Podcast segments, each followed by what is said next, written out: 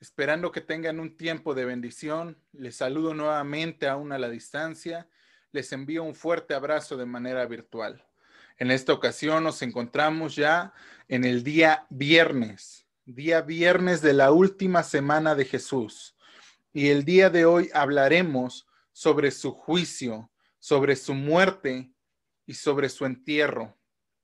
Pero el entierro lo veremos de una manera superficial porque de esto quiero que hablemos el día de mañana.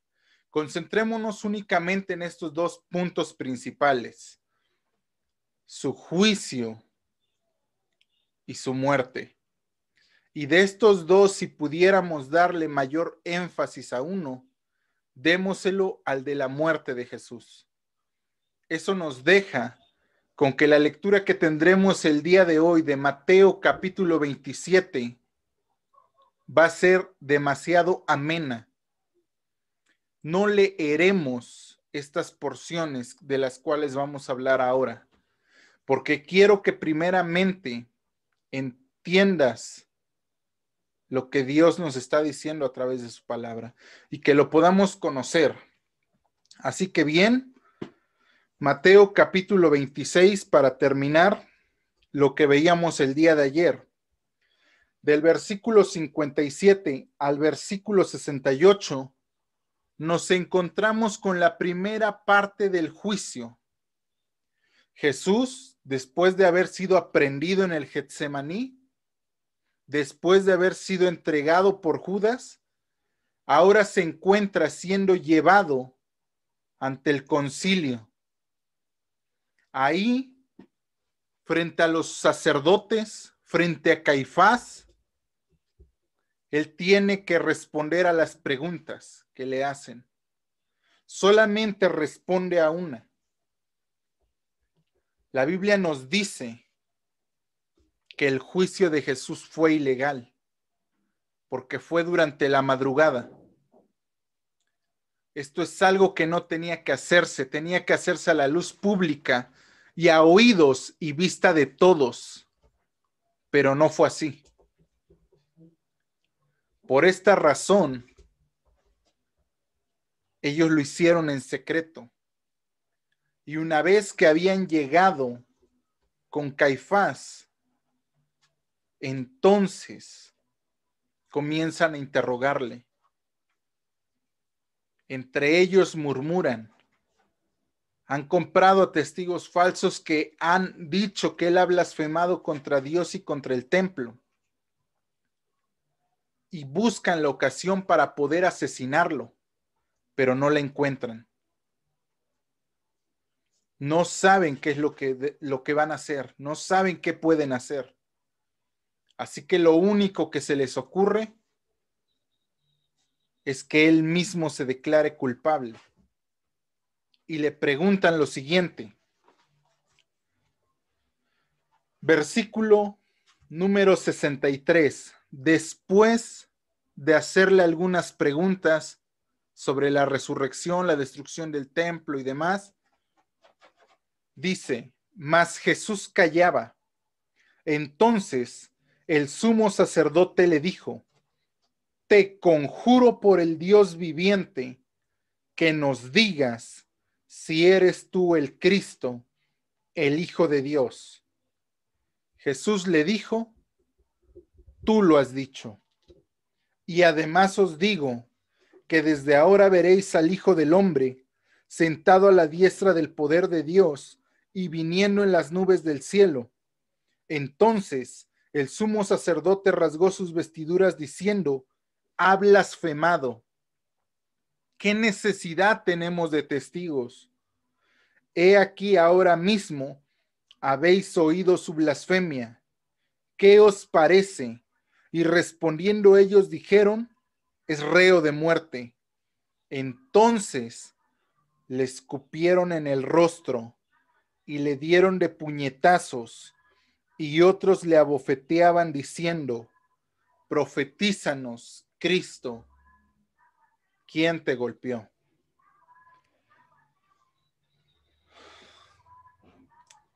Por lo que suponemos y por lo que dice al inicio de este pasaje. Juan probablemente conocía a Caifás. Juan se encuentra de cerca siguiendo a Jesús todavía. Aun cuando han sido esparcidos, Juan y Pedro continúan siguiéndole de cerca. Juan está escuchando, está viendo lo que le dicen a Jesús. Pedro no ha podido entrar, se ha quedado en el patio. Y en este momento los sacerdotes comienzan a interrogar a Jesús. ¿Acaso has dicho que tú puedes levantar el templo en tres días? ¿Acaso has dicho que tú eres el Mesías? ¿Eres tú el que habría de venir? Y él callaba. Y entonces lo conjuran por el Dios viviente. Dinos si eres tú el Cristo, el Hijo de Dios. Y él afirma, tú lo has dicho. La expresión tú lo has dicho era una muestra de respeto, el equivalente a decir estás en lo correcto. Para no decir sí lo soy, la gente decía es correcto, afirmativo. Era un código, un hebraísmo, algo que se usa en Israel. Tú lo has dicho. Sí, soy el Hijo de Dios, soy el Cristo, y desde ahora me veréis sentado a la diestra del Padre, y me verás venir con Él en gran gloria. En ese momento, los sacerdotes se rasgan las vestiduras. No hay necesidad de testigos. Jesús se ha declarado culpable y es culpable de muerte ha sido una blasfemia, porque los judíos dicen lo siguiente, si tú me dices que Dios está en todas las cosas que nosotros vemos, no es pecado. Pero si Dios, si tú me dices que Dios habita en un cuerpo humano, es pecado, porque estás limitando el poder de Dios. Veamos lo que dice el libro de Colosenses, la carta a los Colosenses. Colosenses capítulo 2, versículo 8. Mirad que nadie os engañe por medio de filosofías y huecas sutilezas, según las tradiciones de los hombres, conforme a los rudimentos del mundo y no según Cristo, porque en Él habita corporalmente toda la plenitud de la deidad, y vosotros estáis completos en Él, que es la cabeza de todo principado y potestad. Asimismo, el apóstol Pablo escribe capítulo 1, versículo 15. Él es la imagen del Dios invisible, el primogénito de toda la creación, porque en Él fueron creadas todas las cosas, las que hay en los cielos y las que hay en la tierra, visibles e invisibles, sean tronos, sean dominios, sean principados, sean potestades. Todo fue creado por medio de Él y para Él. Y Él es antes de todas las cosas, y todas las cosas en Él subsisten él es la cabeza del cuerpo que es la iglesia, el que es Él que es el principio, el primogénito de entre los muertos, para que en todo tenga preeminencia, por cuanto agradó al Padre que en Él habitase toda la plenitud y por medio de Él reconciliar consigo todas las cosas, así las que están en la tierra como las que están en los cielos, haciendo la paz mediante la sangre de su cruz profeta Isaías dice, y su nombre será Emanuel, Dios con nosotros, un título que se le da al Hijo de Dios. Y dice que Dios hizo su tabernáculo entre los hombres y los hombres no le recibieron, ni le conocieron, ni le glorificaron como a tal. Jesús estaba diciendo que en él habita la deidad entera la plenitud de la deidad. Ahora, la cuestión es que no estamos limitando a Dios a un espacio, sino que estamos exaltando su poder. Porque cualquier cuerpo humano no podría soportar la gloria de Dios.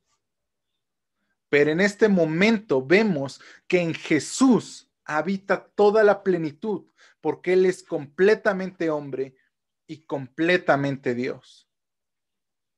Por eso se enojan tanto que no solo rasgan las vestiduras, sino que le escupen, lo puñetean, le empiezan a dar de puñetazos, lo golpean tan fuerte y le empiezan a gritar, profetízanos, ¿quién te ha golpeado? Si en verdad eres el Cristo, profetízanos. Algo está sucediendo en este mismo momento. El Evangelio nos dice que Pedro estaba sentado afuera en el patio y una criada se le acerca y le dice, tú andas con ese hombre, tú eres su discípulo y él dice, no, yo no lo soy. La segunda vez le vuelven a decir, tú eres de esos seguidores de Jesús y él dice, no, yo no soy de ellos, yo no lo conozco. La tercera vez le vuelven a decir lo mismo. Tú conoces a ese hombre, tú sabes que eres su seguidor. Y él dice, no conozco a ese hombre.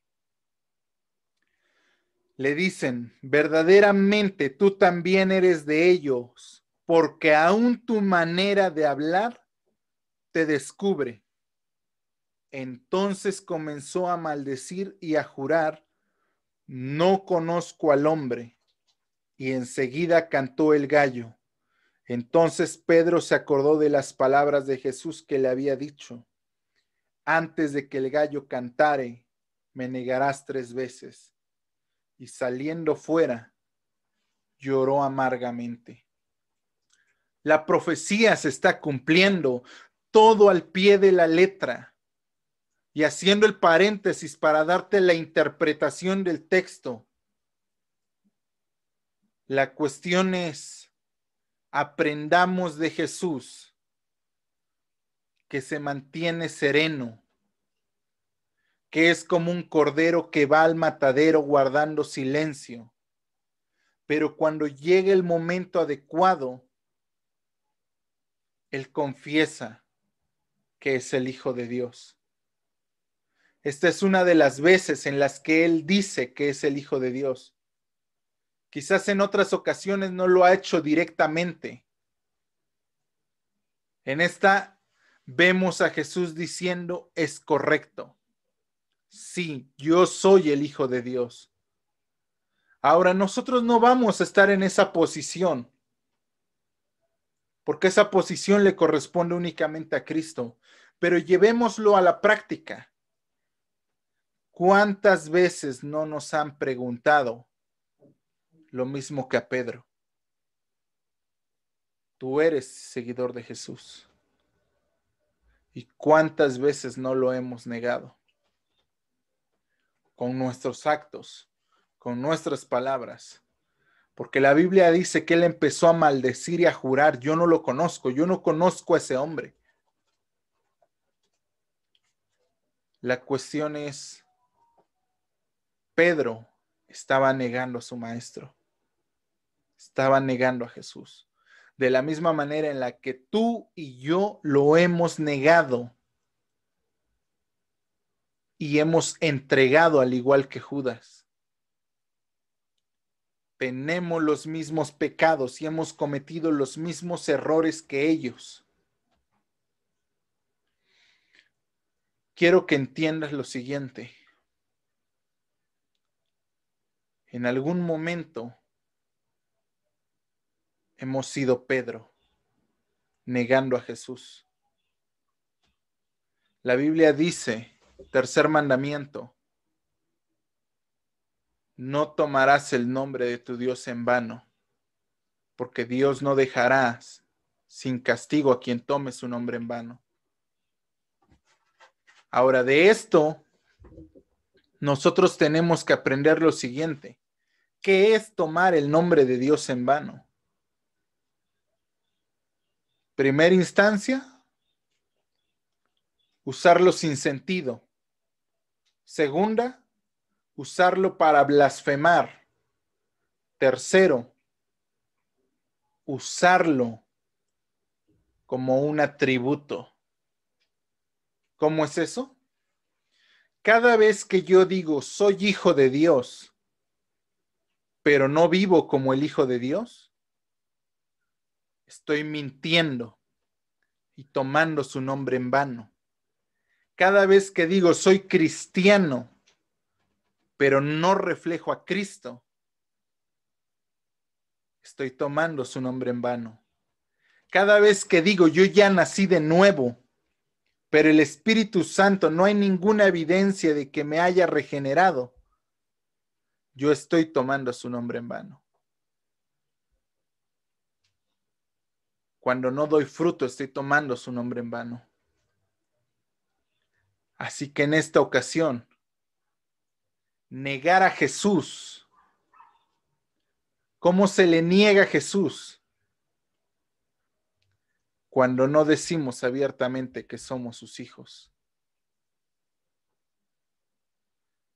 Recuerden la historia de Moisés saliendo del Éxodo, saliendo de Egipto, porque ha asesinado a un hombre. Llega a la tierra de Madián y ahí se encuentra con unas mujeres a las que ayuda, las hijas de Jetro y ella le dicen, un egipcio nos ha ayudado. El punto es, él sabía que no era egipcio, pero no dijo nada. ¿Cuántas veces no has negado que eres cristiano? ¿Cuántas veces no has ido en tu vehículo escuchando eh, alabanzas y cuando ves a tu amigo pones la radio? Cuando ves a tu amigo escondes tu Biblia? ¿Cuántas veces no has callado del Evangelio? cuando estás con tu familia porque no quieres incomodar. Dicen que la verdad no peca, pero incomoda.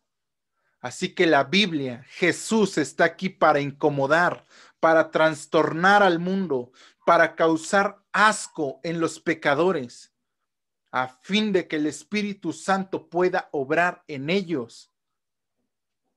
No neguemos a Jesús, no lo entreguemos, no escupamos en su rostro, en su sacrificio, no lo golpeemos. Representémoslo como debe de ser. Yo no digo que no haya ocasiones en, que en las que lleguemos a negar a Jesús. Claro que las hay. Y entonces estaremos como Pedro llorando amargamente pero eso no puede ser siempre. No podemos vivir día tras día negando a Jesús. Yo sé que me estás viendo, que me estás escuchando. Sé que todos conocemos a alguien o somos ese alguien que necesita entenderlo. Si tú no puedes vivir para Jesús, es porque aún no lo has conocido. Es porque aún no has tenido un encuentro con Él. La cuestión bíblica es, ¿por qué juramos y maldecimos el nombre de Dios? Él ha dado todo por nosotros. Después de esta escena, vemos que llevan a Jesús con Pilatos. Vamos a ir apresurando un poco las cosas. Venida la mañana, los principales sacerdotes y los ancianos entraron en consejo contra Jesús para entregarle a muerte y le llevaron atado Poncio Pilato, el gobernador. A él se lo entregaron. Mientras esto está sucediendo, hay otro evento importante que está pasando. Judas ha entrado al, lugar donde está Caifás y le ha dicho, me he equivocado, he vendido sangre inocente. Jesús no merece morir. Los sacerdotes le responden, no nos importa, te hemos pagado, haz lo que quieras con el dinero. Y Judas se asesina él mismo, se, se suicida, se quita la vida. Judas se ha equivocado de árbol. Él debe de estar colgado al madero, pero está colgado en otro árbol. Su arrepentimiento, su remordimiento, toda esa mezcla de emociones le llevan a quitarse la vida a saber que ha cometido un error. Judas está muriendo y Jesús está siendo entregado a Pilatos.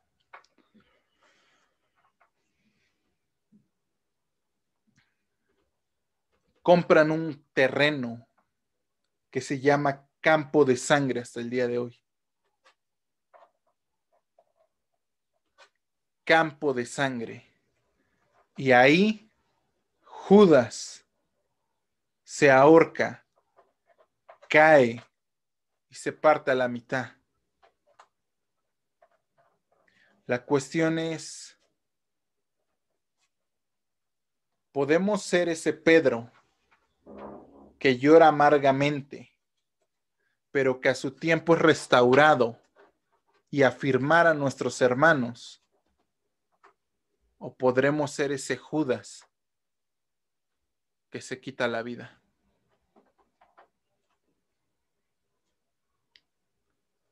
Pasa el tiempo ahí y Pilato comienza a interrogar a Jesús. ¿De qué te acusan? ¿Acaso no sabes que yo tengo autoridad? Jesús dialogando con él, tú no tendrías autoridad si mi Padre no te la da. Yo soy el camino, la verdad y la vida. Pilatos pregunta, ¿qué es la verdad? Cristo es la verdad. Sabemos que después es llevado con Herodes y regresado a Pilatos y observamos algo. Jesús es sentenciado a muerte. Mateo capítulo 27 versículos del 15 al, al, al 31. Jesús se encuentra siendo juzgado en ese momento. Pilato le dice, tengo el poder para liberarte. Después de un diálogo nuevamente, Pilato sabe que no puede crucificarle. Jesús no ha hecho nada malo. Entonces, como viene la fiesta de la Pascua, era costumbre liberar a un reo. Y han puesto a Barrabás a su lado y le preguntan a Israel, ¿a quién quieren que libere? ¿A Barrabás acusado de sedición, de ser un rebelde, de asesinar a soldados romanos y aún a sus hermanos judíos? ¿O a Jesús, el rey de los judíos? Israel comienza a decir las palabras que le condenan a sí mismo. No tenemos más rey que el César. Libera Barrabás. Déjame decirte, la liberación de Barrabás es un acto tremendo. Es el primer hombre al que Jesús salva de la muerte y le da una segunda oportunidad. No sabemos si Él se arrepiente, si Él se convierte al Señor, pero es el primero que va a morir y que Jesús dice, no, yo ocuparé tu lugar. Él estaba destinado a morir también. Pilatos pregunta a la nación, ¿qué debo de hacer con Jesús? Crucifícale. Pilatos vuelve a decir, es sangre inocente. Y entonces los sumos sacerdotes, sumo sacerdote y los sacerdotes y el pueblo le dicen, su sangre caiga sobre nosotros y sobre la de nuestros hijos. Mátalo, crucifícale. Pilatos se lava las manos. y la sangre de Jesús caerá sobre estos judíos. Y todos aquellos sobre quien su sangre fue derramada serán juzgados y todo ojo le verá, desde los que le entregaron hasta el que le traspasó. Todos verán a Jesús venir con gloria, con poder. Cada día Él está, ha, ha estado en el templo. Este es el único día en el que no ha enseñado, pero ha estado en casa de Caifás siendo juzgado. Y aún ahí les ha soltado una palabra. Yo soy el Hijo de Dios y cuando yo venga me verán sentado a la diestra del Padre. Yo soy el camino, la verdad y la vida. Jesús es sentenciado a muerte. Pilatos no puede hacer nada para salvarlo. Pero antes de eso, antes de poder liberar a Barrabás, él ha tratado de buscar una manera. Él ha mandado golpear a Jesús 40 veces menos una. Latigazos de piel que en aquel tiempo tenían huesos de, de persona o de animales, pedazos de metal para hacer más profundas las heridas. Ya le habían puesto la corona de espinas con la que se estaba coronando como el rey. La habían vestido de púrpura, diciendo, salve rey de los judíos. Le pusieron una manta en su cabeza y le pegaban, diciéndole, profetízanos, ¿quién ha sido? ¿Quién ha sido el que te pegó? Jesús se vistió como el rey de reyes, de la manera en que no lo esperábamos. Y ahora, sentenciado a muerte, es obligado a cargar su propia cruz camino al Gólgota, camino al lugar de la calavera.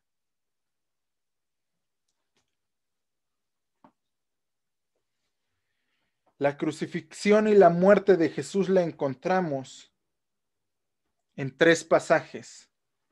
Mateo capítulo 27 versículos 32 al versículo 56. Marcos capítulo 15 versículos eh, Marcos capítulo 15 versículos 21 al 41. Lucas capítulo 23 versículos 26 al 49 y Juan capítulo 19, versículos 17 al 30. Estos cuatro pasajes que no voy a leer por cuestión de tiempo para no ser demasiado extenso este mensaje, nos relatan cómo fueron las últimas horas de Jesús. ¿Qué es lo que pasó ahí? Déjame dividir esto en dos partes, en las dos tardes en las que se dividía la Pascua. Y a esto, a Jesús lo empiezan a llevar saliendo la mañana, como a las nueve de la mañana, Él está siendo crucificado. Jesús está siendo crucificado. La Biblia dice que era la hora tercera el día allá empieza a las seis de la tarde, termina a las seis de la tarde, dividido 12 horas para la noche, 12 horas para la mañana, cada noche dividida según los rabinos en tres o en cuatro vigilias. Asimismo, el día lo dividen en dos tardes. Así que siendo las nueve de la mañana, Pilato pone a los soldados y les dice, llevadlo a la calavera y crucificarlo. Y entonces alguien pregunta, ¿qué es lo que tiene que ponerse? ¿Qué es lo que se tiene que poner como, como letrero en, en el poste? Pilatos responde, que escriban en hebreo, en griego y en latín Jesús de Nazaret, rey de los judíos. Caifás dice, no, no, no, no, no, este nunca ha sido nuestro rey. El letrero debe decir, se hizo llamar rey de los judíos. Pilato responde, se hará como yo diga. Y así queda. Tremendo. ¿Por qué no querían que ellos, que, Jesús estuviera ahí? Bueno, a grandes rasgos, porque era el cumplimiento de una profecía. El letrero sobre la cabeza era una señal del sacerdocio arónico y de la diadema que tenía que portar con el nombre de Dios en la frente. Jesús de Nazaret, rey de los judíos. En el hebreo,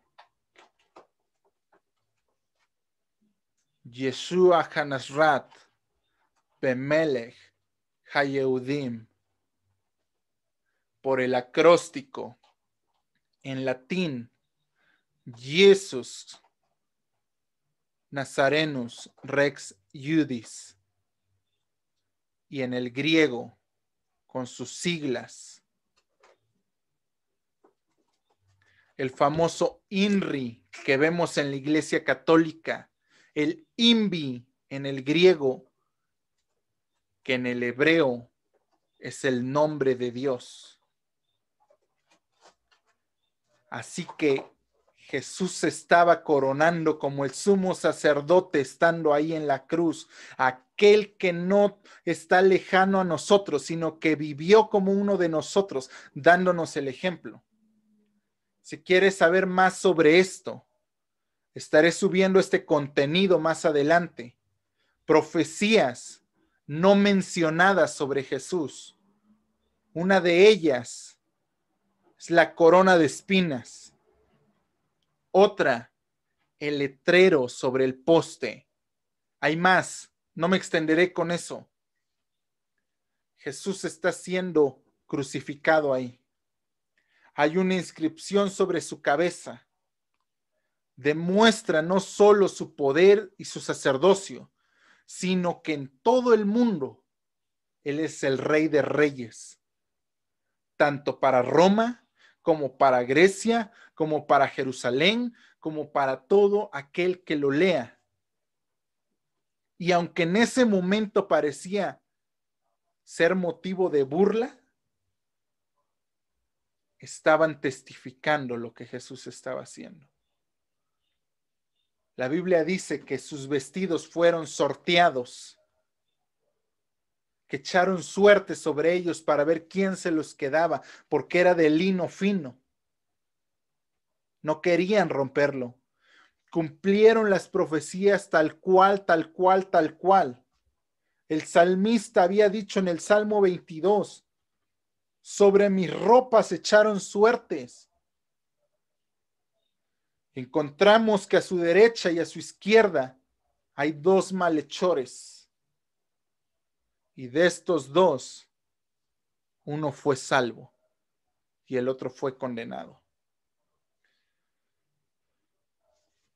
Esto es el cumplimiento de otra profecía.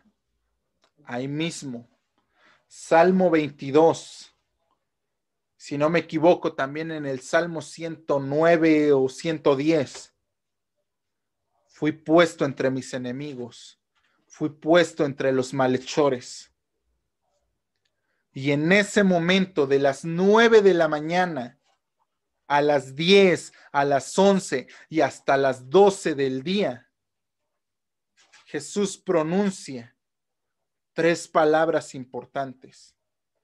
Tres palabras en esas primeras tres horas de la cruz y todas con relación a otras personas. Leamos Lucas capítulo 23. Lucas capítulo 23, versículo 34. Y Jesús decía, Padre, perdónalos porque no saben lo que hacen. Jesús ora a favor de sus enemigos. Jesús está orando a favor de aquellos que lo están crucificando, que se están burlando, porque no saben, no entienden lo que están haciendo con el Hijo de Dios. No entienden la magnitud de sus actos. Pero Jesús sabe que necesitan el perdón de Dios. Y este ejemplo lo tenemos que seguir. Y quien diga que no se puede orar por nuestros enemigos, tenemos a Esteban, el primer mártir de la iglesia. Orando por aquellos que lo están apedreando, Padre, perdónalos porque no saben lo que hacen. Oremos por nuestros enemigos. Segunda palabra expresada por Jesús, ahí mismo, Lucas capítulo 23.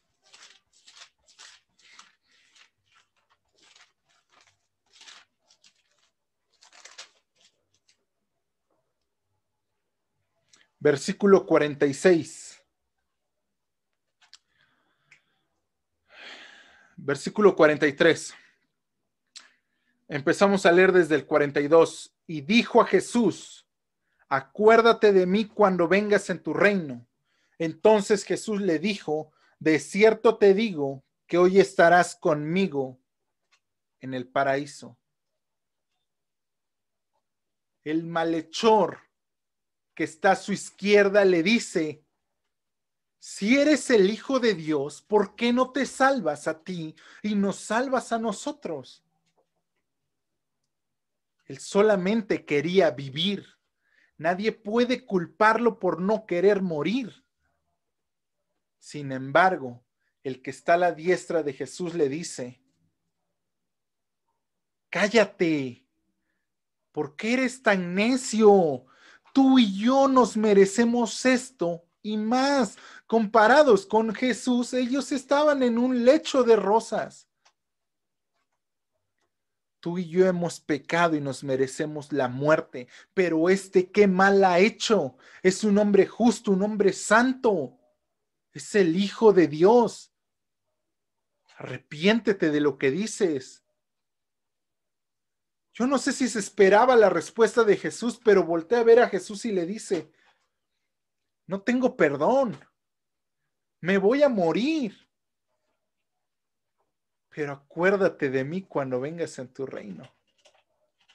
A mí me sorprenden las palabras de Jesús en ese momento. De cierto te digo que hoy estarás conmigo en el paraíso.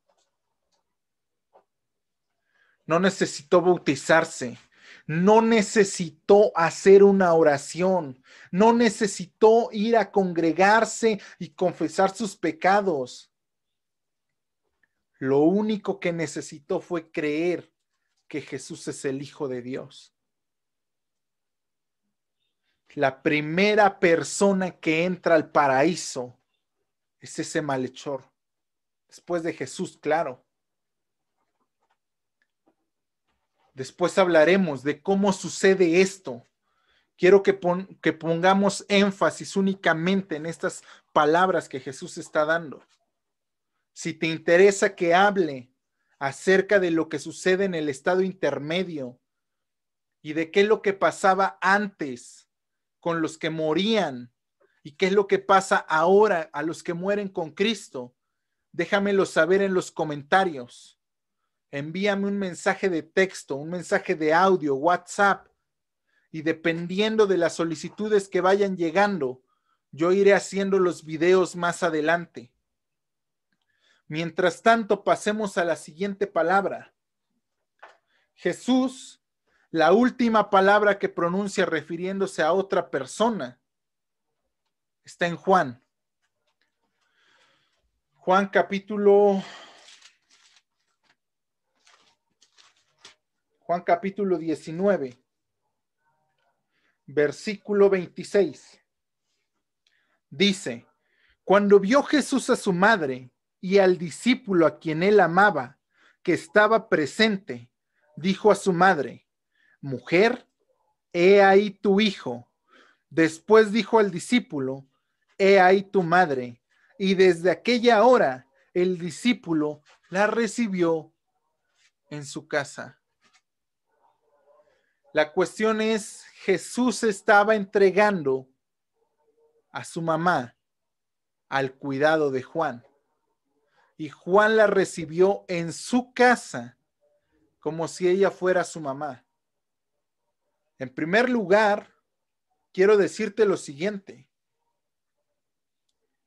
María no es la madre de la iglesia y tampoco es la madre de Dios. María es la madre de Jesús. Y en esta ocasión Jesús no le está diciendo a la iglesia como piensan algunos, María va a ser tu madre. Eso no es bíblico. Porque si fuera bíblico, tendríamos que decir, sí, se lo dijo a Juan. Y entonces tendríamos que afirmar, Jesús siendo Dios, no tiene principio ni fin. Y por tanto, no tiene mamá. Así que María, voy a ser glorificado y no quiero que nadie piense que tú eres la madre de Dios. Así que te vas a convertir en la mamá de este mortal llamado Juan. Y tú, Juan, hijo de hombre, hijo de mujer, hijo de Zebedeo junto con Santiago, tu hermano, estaba a ser tu mamá. No solamente estaba dejando al cuidado, porque sabía que no hay palabras para describir la pérdida de un hijo. Al mismo tiempo, él estaba diciendo, es necesario que nadie diga que tú eres mi madre. Es necesario que quitemos eso de nuestras mentes. Jesús no tiene mamá en condición de Dios. María no es la madre de Dios. Así que tú cristiano, tú creyente y tú persona que me escuchas por primera vez y que a lo mejor aún no crees en Jesús como tu Señor y Salvador, Jesús no tiene mamá. María no es la madre de Dios. Jesús la ha encomendado a uno de sus discípulos para que la cuide. En condición de hombre, claro que sí, pero en condición de Dios, Dios no tiene principio ni fin, porque Dios creó a María. Dios la formó en el vientre de su madre. Dios mismo la hizo de crecer y la apartó y la consagró doncella para que un día fuera cubierta por la sombra de Dios y que por el Espíritu Santo naciera Jesús. Así que sucede la misma pregunta que Jesús le hace a los fariseos. ¿De quién será hijo el Cristo? De David. ¿De quién será hijo Jesús? De María. Y entonces, ¿por qué David dice, y dije a mi, y vi a mi Señor, y le dije, di a mi Señor, siéntate a la diestra? ¿Cómo pues David lo llama Señor? Y entonces, ¿por qué María dice, He aquí la sierva de mi Señor, que se haga conforme a lo que has dicho. ¿Y por qué Jesús dice, cómo puede ser Cristo el Hijo de David? ¿Cómo puede ser ella mi madre? Mi madre y mis hermanos son los que hacen la voluntad de mi Padre. Así que sí, meditemos en eso. Las últimas tres horas que Jesús pasa en la cruz, Él da otras cuatro palabras. Aquí se da un evento inexplicable. Dice que desde esta hora, desde la hora número tercera, cuarta, quinta, desde la hora sexta y hasta la hora novena, hubo una densa oscuridad que cubrió toda la tierra. hasta las 3 de la tarde, todo estuvo oscuro, justo en el momento en el que Jesús muere. Parece como si Dios lo hubiese planeado. hubiese querido oscuridad en el ojo humano para que no viéramos a Jesús, porque Él se había hecho pecado. Jesús se había hecho pecado por nosotros. El dolor físico, ya se los dije, era intenso, pero el dolor espiritual, ese pecado, era mucho más grande de lo que tú y yo o todos juntos podemos soportar. Jesús era santo, puro, recto, perfecto, el Hijo de Dios. Y por tanto, al igual que Dios aborrece el pecado, ahora imaginémonos hacerse pecador durante estas últimas horas, Jesús pronuncia cuatro palabras más y con esto vamos terminando las siete palabras de Jesús en la cruz. Pero estas todas tienen relación a sus necesidades para que ahora nosotros no tengamos ninguna necesidad. La primera, Mateo, capítulo 27.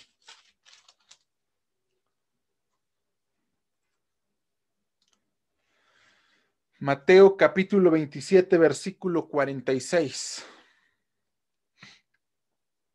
Desde el 45. Y desde la hora sexta hubo tinieblas sobre toda la tierra hasta la hora novena. Cerca de la hora de la hora novena, Jesús clamó a gran voz diciendo: Elí, Elí, lama sabactani. Esto es, Dios mío, Dios mío, ¿por qué me has desamparado? Jesús está clamando porque se siente solo. Hay gente que dice, es que Dios no podía ver tanto sufrimiento en él. Por eso decidió voltear la mirada y se ocultó. ¿Te das cuenta de lo que dicen? Si tú fueras al cielo, pudieras ver a Dios, verías que el Padre y el Hijo y el Espíritu Santo tienen las mismas marcas en la cruz, porque el sacrificio de Jesús le costó a los tres, no nada más a Jesús. Dios en ese momento tenía que voltear su mirada porque Jesús se había hecho pecado y Dios aborrece el pecado. Por eso Jesús se sintió abandonado. Él experimentó el castigo que sentimos nosotros, que debía ser para nosotros allí en el infierno se los he dicho, es preferible mil veces más estar ahí con Satanás en las llamas, en el fuego, con los gusanos, atormentado por demonios. Eso no es el infierno como lo creemos. Parte de eso, claro que va a haber, pero el verdadero infierno es sentir esa desconexión de Dios. Hace algunas semanas platicaba yo con una compañera y ella me contaba un testimonio de una mujer.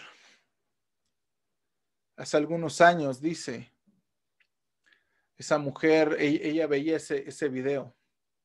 Esa mujer predicaba, cantaba a Dios, pero hacía de su vida un papalote. Vivía de una forma mediocre. Y ella creía que Dios lo aprobaba, porque no hacía nada. Y así vivió durante muchos meses. Y entonces una mañana, después de haberse ido la noche anterior a vivir en pecado, ella se levanta y le dice a Dios, Dios, hoy es mi último día, es el ultimátum, es la última oportunidad que tienes de hablar a mi vida, porque si no yo me voy a ir al pecado. Y entonces se fue a ministrar, subió a la alabanza, estuvo hablando de la palabra, y al terminar, ella le decía a Dios, Señor, háblame. Al finalizar la reunión, su pastor le llama y le dice, ven, quiero orar por ti. Él empieza a orar por ella, la empieza a bendecir y demás. Al inicio de la reunión una mujer había entrado. No daba buen aspecto. Y en ese momento esa mujer se le acerca mientras ve al pastor orando por ella. Y entonces ella voltea a ver a la mujer y dice, esta mujer, ¿qué traerá? Esta no puede venir a hablarme de parte de Dios. Y en ese momento la mujer se le queda mirando y la toca y le dice, así te dice el Señor, tú te puedes ir a donde tú quieras, solamente te diré una cosa, si tú regresas al mundo, mi presencia no irá contigo. Y en ese momento esta mujer testifica cómo sintió que algo se desprendía de su ser y sintió la desconexión de Dios y su vida se vació y su vida se arruinó comenzó a llorar diciendo, Dios, no me abandones. Jesús estaba sintiendo la desconexión que sentimos o que deberíamos de sentir cuando pecamos, pero que gracias a Dios y por el sacrificio de Jesús ya no hay nada que nos pueda separar de Él. Incluso el pecado ya no es un problema para Dios, porque el pecado ya fue pagado, ya ni lo alto, ni lo bajo, ni principados, ni ángeles, ni nada nos puede separar de Dios. Pero a Jesús le costó el haberse separado de Dios. Juan capítulo 19, versículos. Juan capítulo 19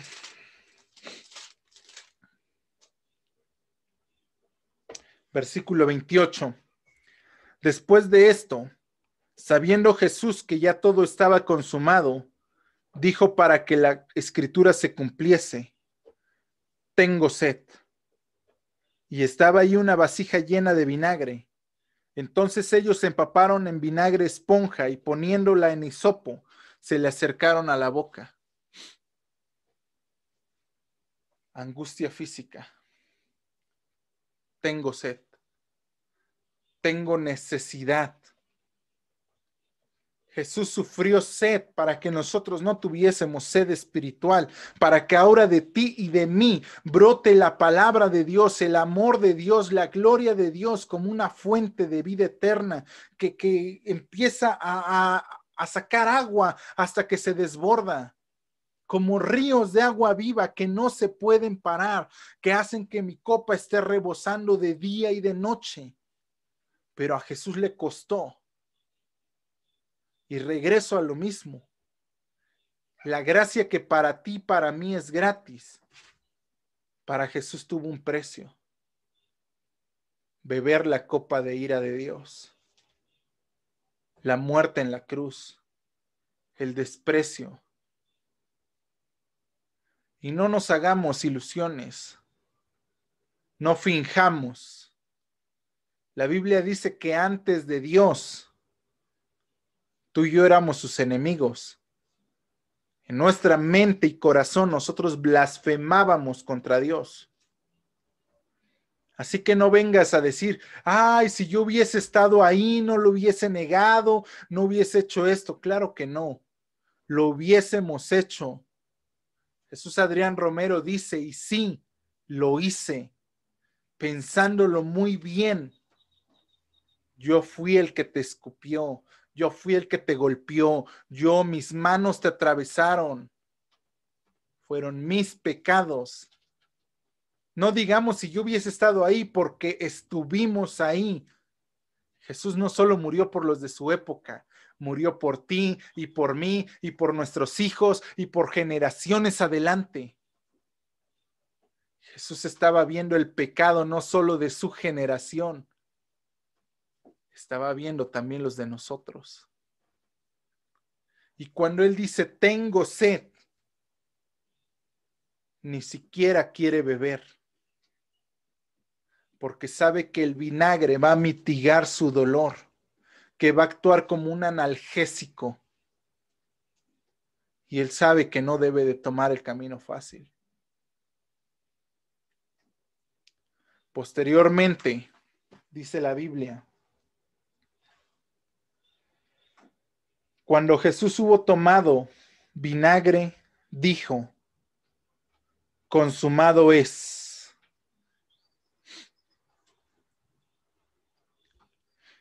Jesús culminó victorioso, terminó todo.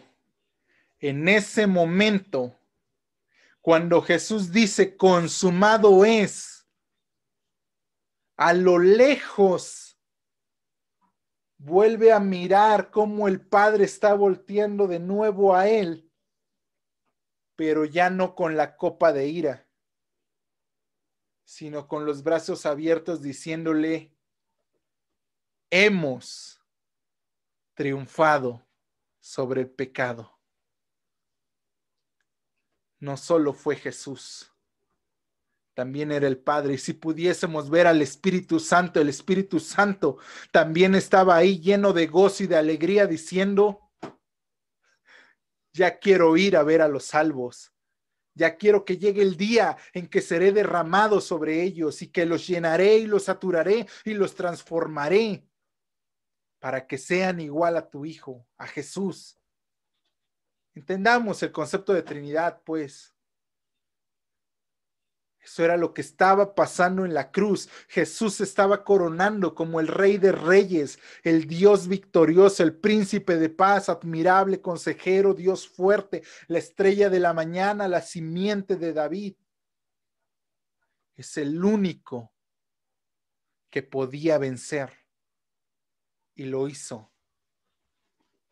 Lucas capítulo 23, para ir finalizando.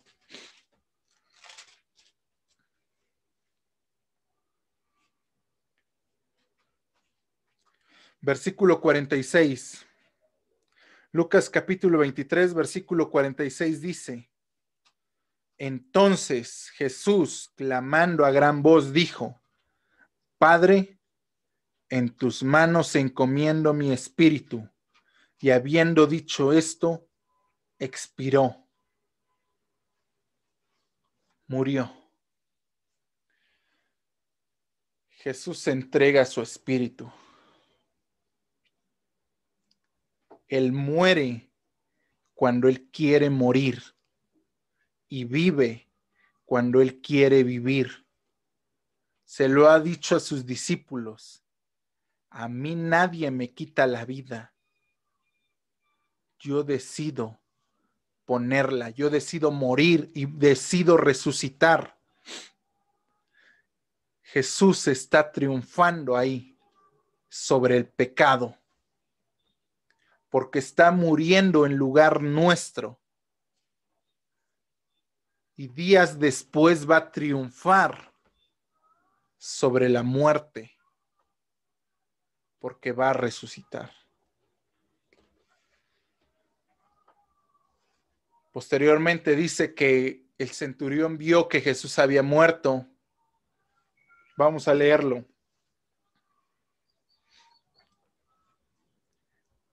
Cuando el centurión vio lo que había acontecido, dio gloria a Dios diciendo, verdaderamente este hombre era justo. Y toda la multitud de los que estaban presentes en este espectáculo, viendo lo que había acontecido, se volvían golpeándose el pecho, pero todos sus conocidos y las mujeres que le habían seguido desde Galilea estaban lejos mirando estas cosas. Vamos a leer lo que dice Mateo 27.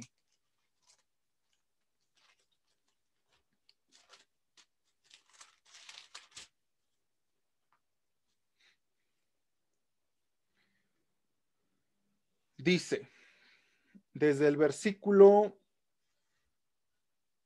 50 en adelante.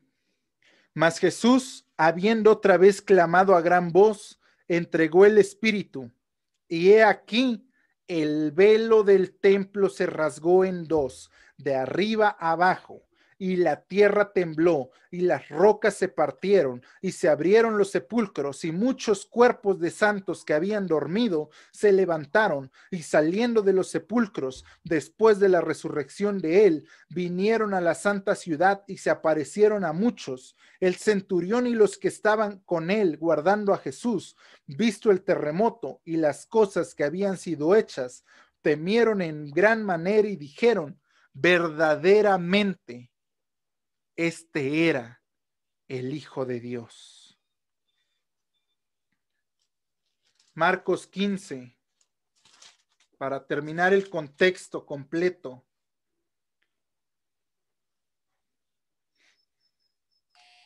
Verso 39.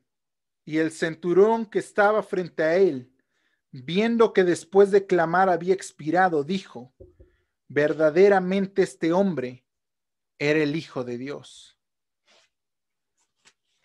El Evangelio de Juan también nos lo dice.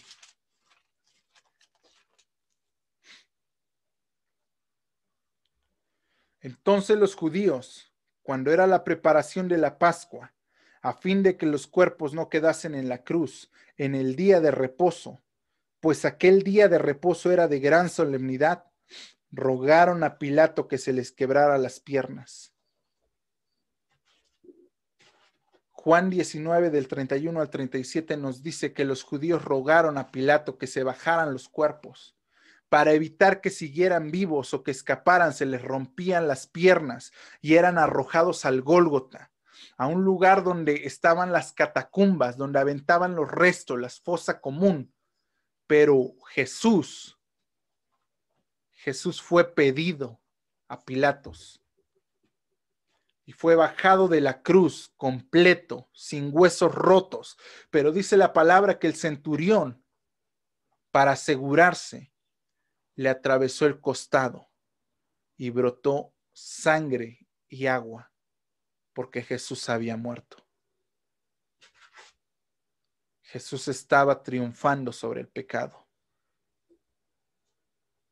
Así que en esta hora yo quiero decirte lo siguiente. Mañana hablaremos sobre la sepultura de Jesús, sobre lo que sucede después de esto. Quiero cerrar aquí. Jesús murió en nuestro lugar. Es justo que vivamos para Él. Busquemos a Jesús amemos a Jesús, clamemos a Jesús, seamos uno con Jesús y no sigamos viviendo de la misma manera en la que hemos venido viviendo. Que esto no sea solamente por la Semana Santa, sino que sea día con día. Espero que esta cápsula haya sido de bendición para tu vida. Te bendigo en el nombre de Jesús y nos veremos pronto.